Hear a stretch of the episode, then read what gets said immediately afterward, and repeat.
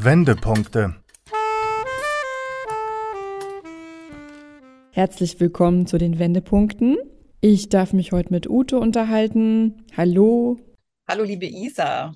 Wie geht's dir und wer bist du? Mir geht's sehr gut. Ich bin Ute und ich bin Impulsgeberin für Gesundsein und Coach und Trainerin und auch Autorin. Ich bin stolze Mama von inzwischen drei erwachsenen Jungs und ich bin bekennende Naturliebhaberin. Und das ist auch der Grund, warum ich hier bin, wo ich bin, nämlich mitten in der Natur an der Nordseeküste. Genau, da ist es heute sehr, sehr stürmisch. Wie ist es denn dazu gekommen, dass du jetzt so lebst, wie du gerade lebst? Das hat angefangen 2020. Ich sage immer, mit dieser Mikrobenkrise hat sich bei mir einiges gewandelt und das war eigentlich der Beschleuniger für das, was ich vorhatte. Ich bin Mitte 2019 in die Selbstständigkeit gestartet mit dem Thema seelische Gesundheit. Ich war vorher lange in dem Bereich körperliche Gesundheit tätig und bin dann Mitte 2019 gestartet und voll in diese Krise reingerasselt. Das heißt, ohne Kundenstamm, und aus der Reserve rausgelebt. Ich war noch im Fitnessstudio tätig und hatte auch noch einen Minijob im Einzelhandel. Und das ist natürlich von heute auf morgen alles weggebrochen. Ja, und dann saß ich erst mal da und ich muss allerdings dazu sagen, dass ich damals schon angefangen habe, größer zu denken und mir vieles klar wurde und mir auch klar war, dass das nicht mal in ein paar Wochen vorbei ist. Ja, und dann kam der nächste Lockdown und da war ich dann schon ziemlich gefrustet und da ist dann eben in den Monaten davor die Idee dieses Van-Lives und Tiny Livings und Minimalismus entstanden. Und es war dann wirklich so, dass meine Söhne, zwei von meinen Söhnen haben noch bei mir in der Wohnung gewohnt, gesagt haben, Mama, geh und mach das jetzt, ja. Und ich dachte immer, nee, ich muss doch noch bleiben, bis der Jüngste mit der Schule fertig ist und Abitur gemacht hat. Und dann hat er gesagt, ja, dann gehe ich halt in die WG.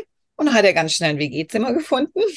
Und dann ist das Ganze quasi beschleunigt worden und habe dann Mitte des Jahres, Mitte 21 entschieden, alles aufzugeben und habe meine Wohnung aufgelöst Ende 21, hatte dann noch für ein Jahr einen Lagerraum und habe mir einen Van besorgt und hatte damals noch gar keinen Plan, wo es hingeht. Für mich war klar Nordsee, Nordseeküste. Das war eine Gegend, wo ich schon lange immer hinkam und ich gemerkt habe, das Klima tut mir gut.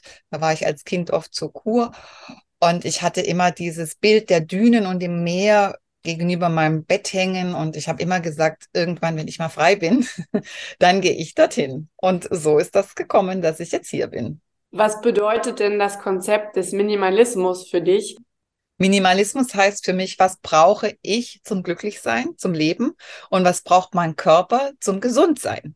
Das ist der Minimalismus. Und das war eine ganz coole Erfahrung, als ich angefangen habe, den Hausrat aufzulösen und ja vieles hergeschenkt habe. Und die Leute kamen dann, haben das abgeholt und gefragt, ja, warum schenkst du das her? Und dann sagte ich, ja, ich brauche es nicht mehr. Ja, ich lebe jetzt anders. Und das fanden die ganz interessant haben aber doch immer gesagt, hm, cool, aber das könnte ich nicht. Und das muss ich auch immer betonen. Das ist mein Weg, ja, der mich hierher gebracht hat. Ich folge meinem Seelenplan und das ist nicht der Weg, den jeder jetzt gehen muss oder der für jeden geeignet ist. Es ist natürlich ein Weg, der etwas mit dir macht, wenn du nur noch gewisse Dinge zur Verfügung hast.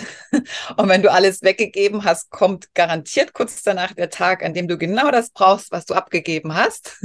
Aber das Interessante ist, dass ich dann gar nicht sofort gegangen bin und das gekauft habe, sondern mich informiert habe, ja, wo kriege ich das denn jetzt her? Zum Beispiel ein Fahrrad, das ich nicht mehr hatte. Und das habe ich dann angefragt und dann hatte ich auf einmal drei Angebote von einem Damenfahrrad, das jemand loswerden wollte und mir schenken konnte, ja. Also wir brauchen eigentlich gar nicht all das, was wir glauben, was wir brauchen.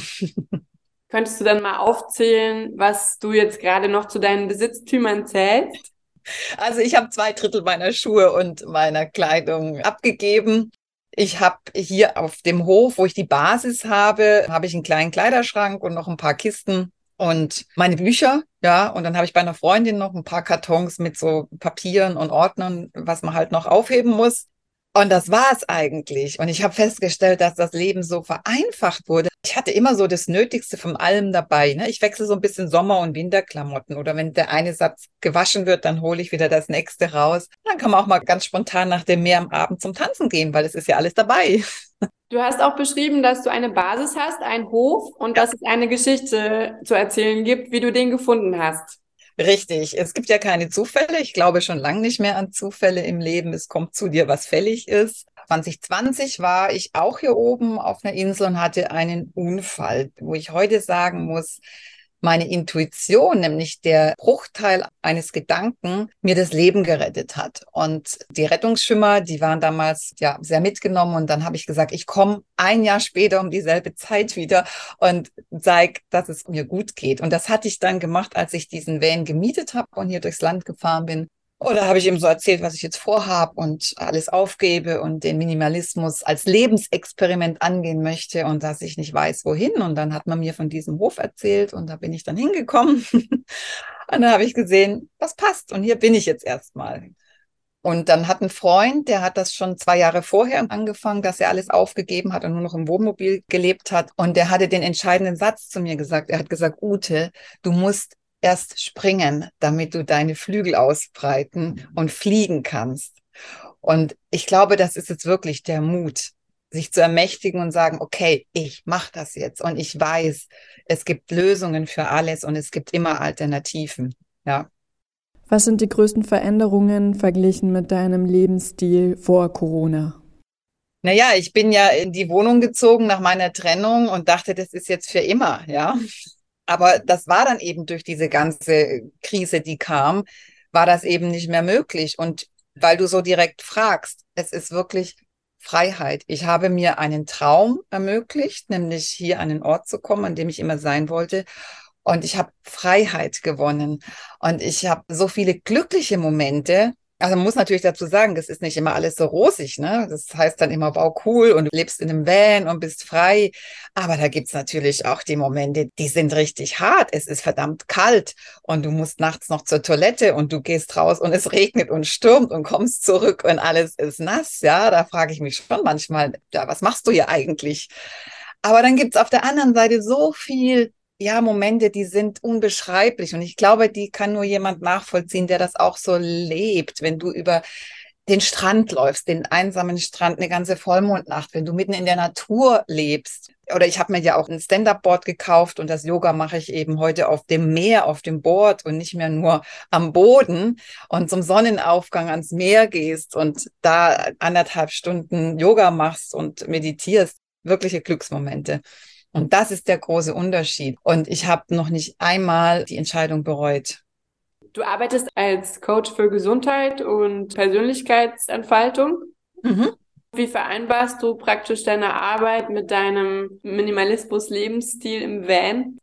Das ist ja mit dem Van viel einfacher, weil ich ja meine Vision ist es ja, das Gesundsein in die Welt zu tragen. Und ich sage, ich darf immer dorthin fahren, wo ich genau das machen kann, wo ich Menschen inspirieren kann, wo ich gebucht bin. Und ja, da entstehen momentan wieder tolle Projekte hier im Norden. Ich fahre jetzt auch wieder los in die Schweiz. Und natürlich kann man sowas nur machen, wenn man das vereinbaren kann. Das heißt, wenn du eine Möglichkeit hast, Einkommen zu generieren, über diese Art und Weise frei zu sein. Ja, sonst ist das ja gar nicht möglich.